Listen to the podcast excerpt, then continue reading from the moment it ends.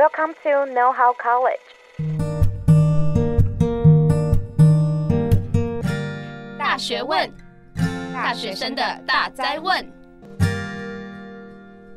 欢迎回来，《大学问》大学生的大灾问，我是主持人 Fanny。近期社会上的诈骗事件越来越猖獗，特别是前阵子闹得沸沸扬扬的无卡分期诈骗案件，受害者大部分都是大学生。面对这样子的诈骗的议题，身为大学生的我们应该要如何去处理？今天我们请到了在法律领域执业近九年，那曾经出版了《你知道的太多一二》施宇辰律师来跟我们讲解一些防诈的小技巧吧。让我们欢迎施宇辰律师。嗨，大家好，我是喵星律师施宇程。啊，目前是诚心法律事务所的所长。那我们主要是处理劳资争议案件，还有常见的民事及刑事诉讼，帮人家打官司这一种啊。那还有经营一个 YT 频道，里面的内容主要是从日常的新闻，然后去切入，告诉大家各种法律的小知识。好的，好的。那我想要请就是妙心律师，先来跟我们介绍一下。我跟制作人其实，在蕊访刚的时候有讨论到说，前一阵子闹得真的还蛮大的乌卡芬奇的诈骗案件。那想要问一下施律师，就是你有没有听过这个事件？那对这个事件有没有什么样子的想法？好，当时一看到的时候，就会觉得，嗯，这应该会引起蛮多的讨论，因为看起来好像有六百多人的受骗。自己的理解是，他应该就是那种电信行的业务员。那电信行业务员要卖手机，那如果你今天卖一个，比如说 iPhone 手机很贵，可能三四万哦，那你卖的是一个，假设他没有资历，就他工作的收入没有这么的稳定，然后甚至他去银行如果要办贷款也办不过的话。那像这一种呢，电信行或者是另一种情形啊，像是之前有一个蛮知名的 YouTube 影片叫《三道猴子》，嗯，他也都有讲到一个东西叫做无卡分期，嗯，那无卡分期就是，即便你没有信用卡，甚至你在银行的评价上面是你的资历是不良的，或是有瑕疵的，他还是有办法让你办分期付款。那所以呢，他既然要去让你办无卡分期的话，那其实无卡分期的对象哦，就是说今天愿意借钱、提供借钱的人，他通常不是银行业务，是民间的放贷业者，所以他的审核是相对比较宽松的，但他也不会希望去选到一些完全就是现在信用完全破产的人，所以这个电信行的业务员他可能为了想要冲业绩，所以他就是选大学生。放贷业者会觉得说，哎，你还年轻嘛，而且你信用没有瑕疵，通常也不会有太多的债务。所以他们其实是很喜欢这种大学生来无卡分期，因为你活得还久，你总有一天你钱是会还的。嗯，所以他们就锁定了这个大学生来帮他们办无卡分期。所以，譬如说电信行业务员，他假设要卖一只手机，他卖的这个人，他可能连去办无卡分期，搞不好都会被打枪的人，那他就找一个大学生来挂名来担任借款人。因为大学生签名了以后呢，那实际上手机就交给这个实际的买家。但是大学生呢，他就呃没有拿到手机，但是这个业务员他很厉害，他提供了一个五千元的奖金，嗯，甚至后来越来越多人受骗上当，是因为他还提供了三千元的介绍费，就是告诉这些大学生讲说，哎，你就找你的朋友来啊，拿证件来办这个手续，那帮我冲个业绩，那我可以给你介绍费三千块，所以就这样口耳相传，而且他们还担保说，你签这个无卡分期呢，你可以拿到钱之外。你后面的这个贷款，我们公司会帮你缴，请你不用担心。那后来之所以会爆发出来，就是他虽然说大学生拿到这些钱，可是这些呢，实际上拿到手机的人，他可能缴一期或两期，他就没缴了。所以后面欠的款项，就是这个借款的公司就会去找这些大学生来讨债。了解。那因为就是刚刚有讲到这个诈骗的案件是规模蛮大，但是要认真讲他的手法的话，其实没有到特别新，就会很好奇说到底是为什么？就是明明是一个没有很新的一个诈骗的形式，可是却造成了这么样大的一个伤害，特别是在大学生之间，这个中间的造成那个很严重的点，到底是因为这个东西可能 iPhone 真的很吸引人，还是说大家真的就是对于朋友的警戒心比较少一点？还是说，嗯，无卡分期这件事情，他们一开始在做的时候没有想那么多，或是对于法律知识可能也不是那么相对的充足。嗯，其实老实说，无卡分期这件事情，它已经行之有年，就一二十年了。哦，针对那种没有办法轻易跟银行贷款到的人来说，哈，它确实是一个消费上面比较有便利，然后也比较有诱因的方式啊。所以，无卡分期本身它不是个新东西。它也不是一个诈骗，它无卡分期不等于诈骗。这个个案里面，它变成是诈骗，是因为去签无卡分期去背这个贷款的人，实际上他不是消费者，他没有拿到任何东西，被话术了。真的去剖析这一件事情呢，我认为是这个业务员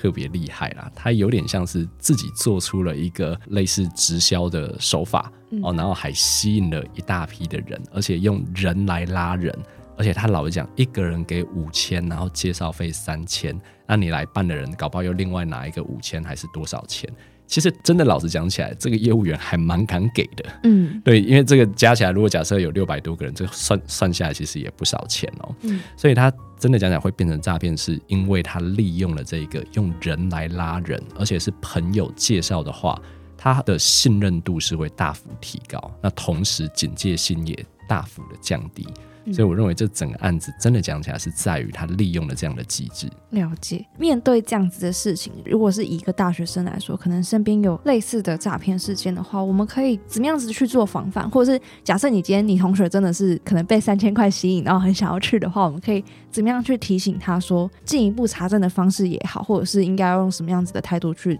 看这件事情也好。如果单纯就乌卡分奇这个案例，我觉得它最特别的点在于说。它其实都是有签契约的，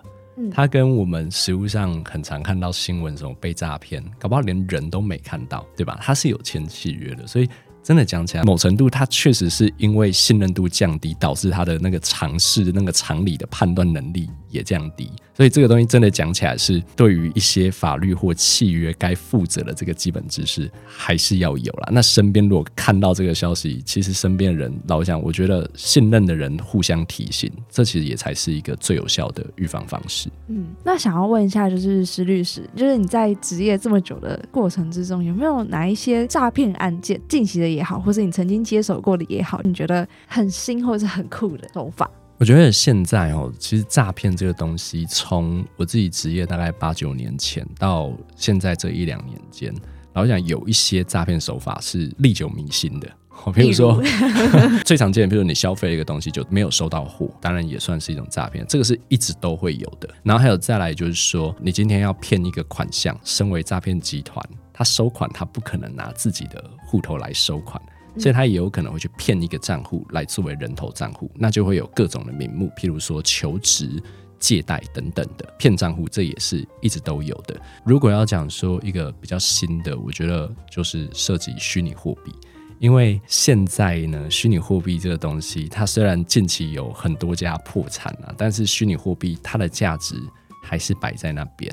而对于诈骗集团来讲，要收现金、收汇款跟收虚拟货币，如果让他选，他一定是最喜欢收虚拟货币，因为虚拟货币就是标榜去中心化。那身为减掉单位，它是没有办法直接透过银行或者是廉政系统去做追查，它相对追查上面是比较麻烦的。所以虚拟货币相关衍生出来的诈骗，其实是我觉得算是近年的一个新的热区，然后跟大众。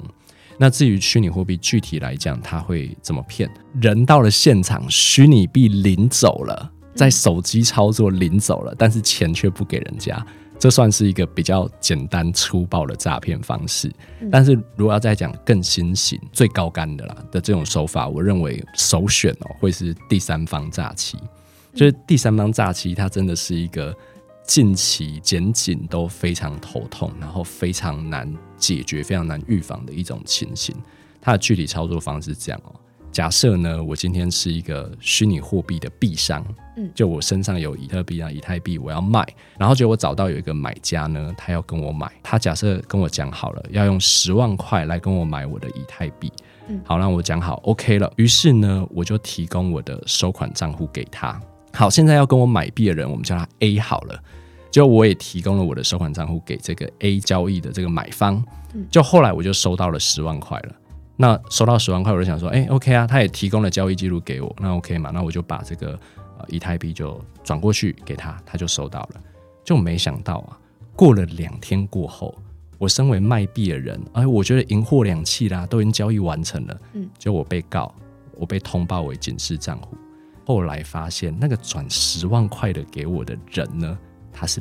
B，B 也讲好说，我希望可以拿到这个两只手机嘛，那我当然要汇款十万块。嗯，所以 A 就提供一个收款账户，那他提供的就是我的收款账户去收。嗯、所以就是这个结论就是，我呢，身为卖币的人，我拿到钱了，我虚拟货币给出去了。结果这个 B 呢，他是想要买手机的人，他其实是跟 A 买，他钱汇出去了，他没有拿到手机。那其实那个骗的人就是那个 A，A 就拍拍屁股就走了，嗯、而且他拿的是虚拟货币。所以他其实非常难追查，那剩下的烂摊子就由我 B 商，然后跟 B 来解决，这就是所谓的第三方诈欺。近期算是一个非常高端而且很难追查的一种情形。简单来说，假设我们今天就是有三个人的话，我跟你拿货，对，但是我叫你汇钱给他。对，然后我应该要把货给另外一个人，但是我没有给另外一个人，对，是这样子。对对对对对对。Oh, OK，哎、欸，那想要就是再问一下，因为就是现在大家的手机上面应该都有载 LINE 嘛，那有一个叫做社群的东西，这个社群其实就有点像是群组，只是里面的人不一定是你认识的朋友，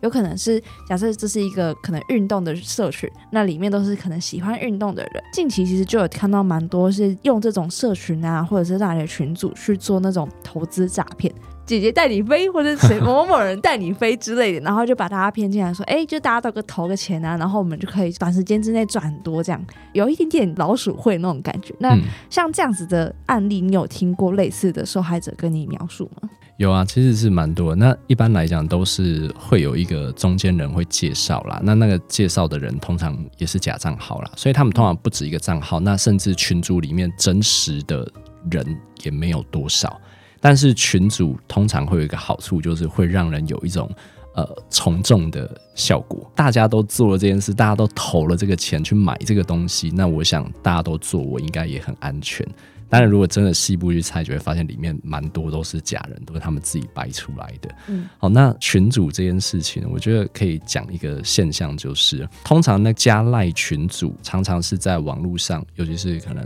FB 广告等等，它会很多炫富的贴文，让你有一个加赖的管道就加进去，然后无论是要投资，还是要投虚拟货币，还是要投房地产，各种都有。加进去呢，开始就会有人会出来在里面炫耀自己的业绩等等。但我想要讲的是哦，其实，在我们一般人，就是客观来讲，比较有理性一点人，其实看到多数都会知道，这也太可疑了吧？或者说，有些人真的还有兴趣，就点进去看。甚至现在还有很多，我觉得蛮好笑的是，投资的诈骗广告，他就直接放名人的。像我之前就有看过郭台铭的、柯文哲的，然后还有一些上市贵公司的老板说什么，我要把我的这个呃，就是赚钱的所有的秘籍呢，都告诉你，然后来加赖群。各个节目主持人也很多人都去被盗用这个消息要去加。嗯，那其实，在我们立场一看，就是会知道说这个不可能是真，但还是很多人加。那我想要讲的是说。其实后来其实有一派的讲法，我自己也蛮认同的。为什么他们讲会用一个这么烂，然后这么粗糙的广告，然后还去盗用人家的？简单暴力。对，简单暴力。为什么要用这么烂？你也好好包装一下嘛，讲一套完整的故事嘛。嗯，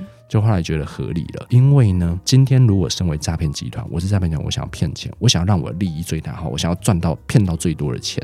其实我还是要区分我的受众。我应该要先切出一个比较好被骗到钱的受众，我再来专注的去骗这一群人。嗯，所以他们其实一开始想要筛选掉的就是比较聪明、比较有判断能力的人，让这些一开始一眼看出来这些人就不会点进来的人，他就把他筛选掉了。虽然说这样讲不太好，但我觉得他们虽然是骗人，但是他们那个行销手法真的是非常的好。就像你刚刚讲那个，其实就是一个切 TA 的概念，就是他知道他的市场在哪里，然后他有很专注的去找他的市场，并且过滤掉。不是属于他体验的那一群人，然后专注的骗他们。没错，所以我觉得他们真的很厉害，就是这个产业其实蛮厉害的，很厉害，很厉害。像刚刚有讲到的，有一些是虚拟货币嘛，那有一些是账户的诈骗。对于大学生来说，他们比较常受到的诈骗的手法是哪一类？如果是说大学生比较常受到的诈骗的类型哦，我自己看到的啦，当然就是会是锁定那些大学生他喜欢的商品，他想要消费的东西。所以，如果就我自己看到，譬如说名牌的球鞋，还是潮牌，还是一些相关的精品，就是可以让他有一点炫富感，然后走在校园里面走路有风的，还是有一些公仔类的族群，那种某程度也会是一个被诈骗锁定的。可是我老实讲哦，如果今天是，譬如说你买到一个东西哦，无论是买到假货，还是甚至说你钱付出去了，你什么商品都没拿到，它其实，在诈骗的类型里面，就是算是被骗钱的这种类型。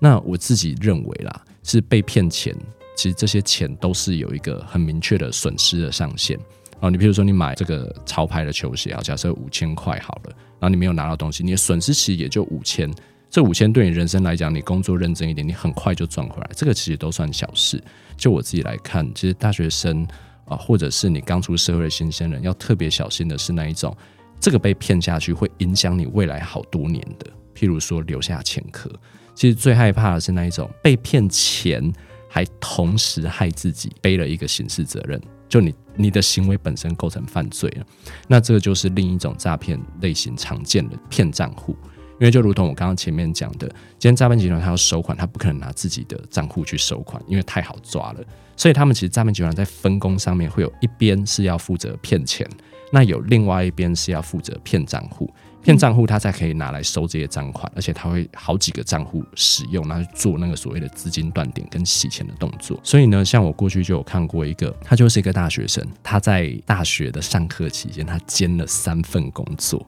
哦，他在夜间的时候做麦当劳欢乐颂啦，然后白天的时候在工地上班，然后我记得他还有另外一个在家工作的工作内容这样子。就他后来就在网络上呢，就看到一个广告说，哎，博弈公司的客服人员在家工作，然后薪资有四五万，那就心里就算了一下，他兼职兼职的要死要活，就才每个月才三万多，就他在家工作时间短，然后薪水还比较高，所以他就很心动。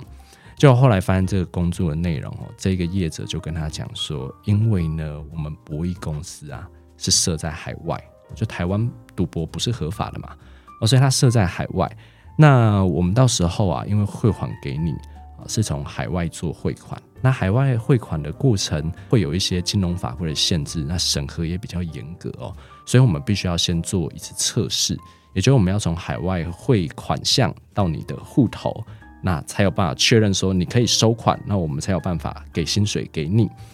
哦。所以呢，就请你先提供你的账户跟提款卡，还有提款卡密码。我相信一般人听到这边，那个警钟会大响，说啊，提款卡密码要干嘛？那个光是博弈就会先想。今天我身为一个，我就是想要脱贫哦，我想要赚更多钱。我看到的不是那个提款卡密码，我看到的是每个月四五万在家工作。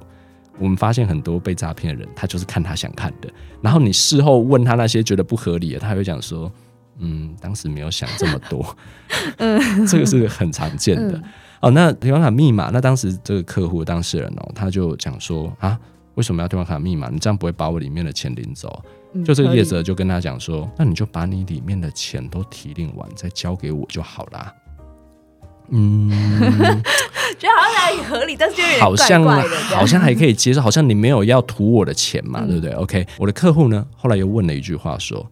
哎，你如果要测试汇款，那你现在会给我，不是马上刷簿子我就知道说你有没有汇款给我，这不是马上就解决了吗？就这叶子还会突然给你转换一个语气，他想说：哇，那你这样子要是钱不还我怎么办？突然凶他一下，说：哎，这个客户想想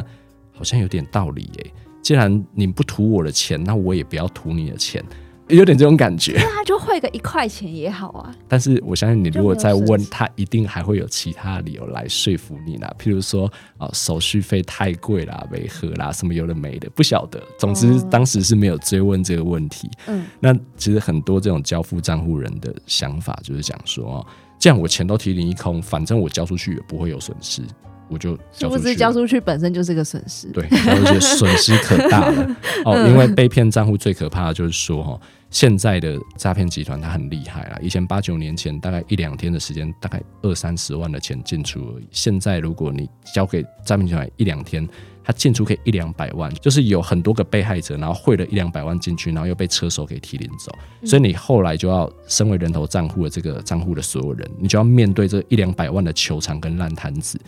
而且检警单位呢，第一时间都会认为人头账户他就会是诈欺的共犯，所以他一定是先抓这个人头账户的人。那你接下来面临的问题很麻烦，会有几个会影响比较久的。第一个是，当今天被害人呢报警了以后，因为他譬如说他汇了十万的款项到你的账户，然后被车手提领走，但他报警一定第一个会抓到的是人头账户，所以你的账户就会被冻结起来，会被列为警示账户。而且你可能会想说，我今天把中国信托的账户交出去，那我还有国泰世华可以用吗？哎，没有，不好意思，警察如果通报警示账户，他会从银行这边，然后通报到廉政中心，你名下的所有其他银行的账户，包括邮局，也会一并的被警示起来。它叫衍生管制账户，就是所有账户都会暂时被冻结。被冻结，你手机什么网银平常操作觉得很方便嘛，都不能用。所以 Line Pay 也不能用。诶，Line Pay 的话要看你绑的是不是信用卡。嗯，如果你绑信用卡，也许还有机会，但是你的账户是没有办法使用的。嗯、有些人很麻烦，就是他本来一个先转户，钱转进来会被自动被退回去，你连收款的功能都被冻结起来。嗯，那你唯一能够做的只有临柜提款，而且你被冻结那个账户，主要那个账户是连提款都不行。所以会产生非常大的不便利。那很多人就是因为这样的不便利，那导致他后面都是为了想要追求快，所以他就认罪了。那认罪了以后呢，就你还背了一个刑事责任，等于说你就留下了一个前科啦。假设你将来有这种出国留学的考量，你提不出良民证，这都是一件很麻烦的事情。嗯，所以如果真的让我选，我觉得大学生或者是职场新鲜人来说呢，真的要特别小心，就是这种可以让你赚快钱的工作。那如果涉及到账户的部分，真的是千万千万要小心，绝对绝对不能够提供出去。了解。但他他那个冻结账户会冻结多久？冻结账户呢，一般的时间哦，相关的法规定呢，原则上要等到案件确定哦，你要么是不起诉处分哦。要么是判决，那无论是有罪判决还是无罪判决，那有罪判决可能就还要执行完毕。哦，譬如说你要服刑，还是说一颗罚金，你要把罚金缴掉，那你才可以去申请解除掉警示账户，这是原则啦。哦，那一般的案件呢，只要你遇到了，即便只是在地检署的阶段，因为我们目前的案件量真的太大了，所以至少啦一个省级就侦查中，你可能至少保守要抓。可能六个月到八个月，甚至更长。有些侦查案件会拖到一年。那假设你不信哦，被检察官认为你这个太可疑，你这就是犯罪，你是知情的，他就会起诉你。起诉你到法院判决，那你时间又要再抓，再加个一年。所以有时候等到要解除，有些人是会等两三年、三四年才能够案件确定下来，才能够解除，这是非常麻烦的。但也必须讲啊，过去跟现在又稍微有点不同的。现在其实我认为检查的素质整体是在提升的，所以如果你的案件是真的很明显是被诬陷了，是有机会提早去申请解除警示账户的，在案件还没有确定下来。但是那个是你的证据要够充分，有办法说服警察说你这个很明显就不是诈骗，你也没有任何诈欺的故意。那我过去有成功帮客户提早解除警示账户的例子，就是我刚刚前面讲的那个第三方诈欺，嗯、那个很衰很衰的币商。我本来卖个虚拟币，然后我真的虚拟币也交给人家，我收我该得的报酬。结果我没想到有个第三方被骗嘛，嗯、所以我们把那个整个交易的脉络呢都整理出来，然后我还画了一个关系图，你们的法律的关系图，因为这是要给警察看吗？画给警察看，嗯，然后特别到了那个警察局去说明，那一个案子还记得在高雄。我就跑去高雄，陪同我的当事人去帮他做这件事，还有成功把他解除掉。嗯，如果是大学生遇到像你刚刚说博弈的那个客服案件诈骗事件的话，就是他如果遇到这样子的事情，他可以怎么样子在第一时间做自保？首先呢、啊，你一定是越早发现越有机会。有一些人哦，他在诈骗这件事情还没有被通报之前，他就已经知道被诈骗，然后自己先去做报案。譬如说。今天你账户交付出去，一般的脉络是你交付出去，你可能等三四天，然后你想说，哦，那就等业者嘛，然后这个求职工作的厂商呢回复你再解决嘛，所以有些人就傻傻的等，你傻傻的等，那接下来等到你发现的时候，通常是被害者款项已经汇到你的户头被洗走，嗯、他们报警以后通报你才会知道，嗯，这种都稍微有点慢，而且这个在检警的立场来讲，会觉得你比较可疑，嗯。对吧？但是有一些如果比较早，譬如说他交出去以后，他隔天就有朋友或是家人提醒他说：“你这个很危险，很有可能会变人头账户，所以你赶紧先去报警。”所以如果你在第一时间这个东西还没有曝光之前，还没有被害者来讲之前，你就先去报警，然后请警察通知银行，先把你的账户先暂时的冻结起来。这个其实是相对会比较有机会争取到不起诉处分的。那如果真的很碎，或者是法律知识比较没有那么充足的话，他等到了那个别人被骗，警察来把他的账户冻结的话，那像这样子的状况，是真的只能等你刚刚讲的那个流程全部走完之后，他才能把他的账户拿回来。好，这个部分呢，如果遇到这样的情形哈，我认为对于这种已经账户提供出去的人来讲，他会有一个两难。第一件要抉择的事情是，你要打的是无罪答辩呢，还是认罪答辩？认罪答辩就是希望，因为我认罪，我配合，那希望获得轻判，然后或者是我愿意跟被害人和解，这是一个方向嘛。那另外一个方向就是主张说，我完全不知情，我也是被人家骗的，很多人都是这样主张嘛。那所以想要打无罪答辩。那无罪答辩在实务上，它会有一些需要努力的地方。那我认为最重要的一件事就是，如果你要主张你是无罪的，相信真的蛮多实务上的人都会认为说，我自己也是被骗。可是法官跟检察官他们看过太多骗子了，你要讲说你是不知情的，你的款项被收赃款，你都不知情，然后新闻在那边报讲那么多，你都还是把账户提供给人家用，你要主张自己是无罪，你是不知情的。其实某程度你也是要附上相关的证据的。那最有力的证据就是你过去人家怎么跟你讲，为什么诱骗你把账户交出去的这一段的记录，你有没有留存？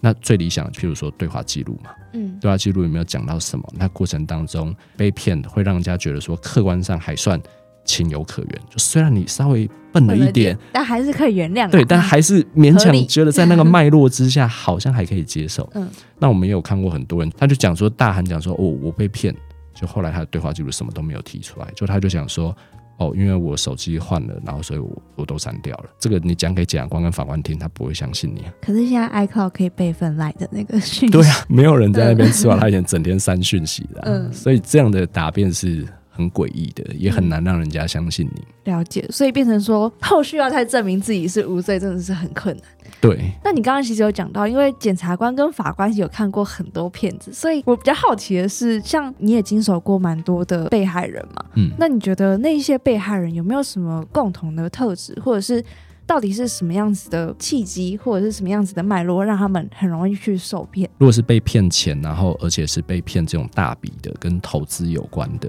通常我认为那一个共通性就是，其实很多人会讲说啊，这就是因为你贪心呐、啊，还是因为你笨呐、啊？嗯，但老实讲，其实就我自己的观察啦，其实贪心这个概念哦，每个人都有嘛。譬如说，我今天想要赚一千万，赚一亿。那我其实某程度是带有一个对钱的贪心，或者是我们把它好听一点叫做野心、渴望。我渴望获得嘛。那如果我真的成功了，我赚到了一千万，我靠着我的努力赚到一千万，人家会夸赞你说：“哦，你很有野心，很有事业心，会赚钱。”对。但是你现在看到了一个人家跟你讲的一千万的机会，所以你投入进去，我们会讲说你叫贪心，因为你最后发现你被骗了嘛。嗯。哎，就假设他是因为什么样的原因他赚到一千万，哎，没有人会讲他是贪心的。所以贪心这个东西，我觉得概念它不是重点，它的重点是在于懒惰啦。我认为是懒惰，也不是笨，是懒惰。而这个懒惰是在于懒得查证，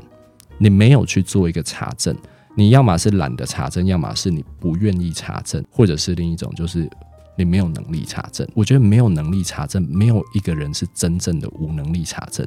你有能力掏出一百万汇给人家被骗。或者说你有能力先赚到一百万，拿到一百万，你怎么可能会没有能力查证？你至少会有一个能力是，你问一下别人吧。我每次听到那种诈骗很大金额的，就不管是哪一个年龄层，只要是被诈骗超过一百万，我都会觉得，就会像你讲，你有能力赚到这么多钱，可是你却没有很注意那个钱到底是怎么去给别人，或怎么去花费。没错啊，没错啊。所以还有像那个之前前阵子也是很红那个澳丰基金嘛，好几人被、嗯。骗了几千万呢、那里面还不乏着遗失等等，什么贷款贷了三千多万，然后整个投进去，然后现在都拿不回来。他们这么样高收入、这么聪明的人，那其实讲白了，最终如果澳丰基那个真的去了解的话，其实过程中都是有很多的机会是可以挡下来。所以，如果真的要让我讲那个特质，那个共通的特质就是。